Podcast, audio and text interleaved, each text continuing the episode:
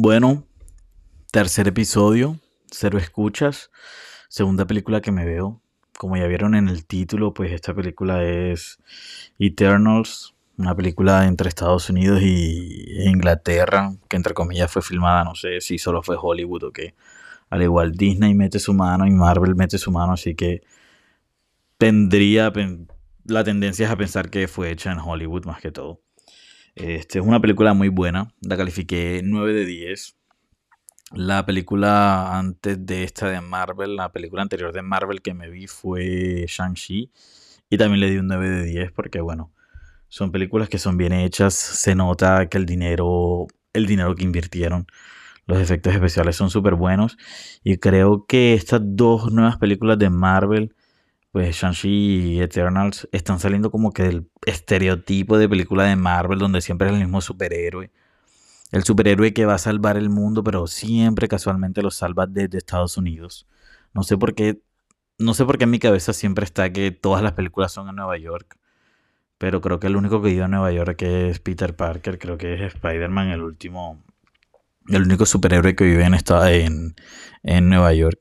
Pero siempre da como la impresión de que todo pasa allá, de que todo se resuelve allá y, ya. Y gracias por salvar a la humanidad. Pero estas películas, estas dos últimas que me he visto, estas dos últimas de Marvel que han salido, son verdaderamente interesantes. Este, llegan a, por decirlo así, todo el mundo. Eh, esta de los Eternals creo que es más chévere en el sentido de que son unos superhéroes súper antiguos, como que conocieron todas las civilizaciones. Este, no voy a hacer tanto spoiler, pero bueno, en general esa es la idea de la película. Este, y nada, una película súper chévere, una película de 200 millones de dólares que apenas la estrenaron hace una semana, bueno, al menos en Europa, y ya ha recaudado 161 millones de dólares en todo el mundo. Así que bueno, creo que es una película que al final se va a pagar el triple y cuatro veces, así que bueno. El casting está súper interesante de esta película. Este, bueno, como ya saben, sale, aparece Angelina Jolie, Salma Hayek, eh, aparece hasta Jon Snow, aparece gente que ya todo el mundo conoce y bueno, yo creo que una película con Angelina Jolie, o sea, ya te deja pensar que va a ser algo bueno. Este, los efectos especiales súper geniales. Y bueno, no voy a hacer tanto spoiler de qué trata la película ni nada, pero, pero verdaderamente que sí vale la pena ir a verla al 100%.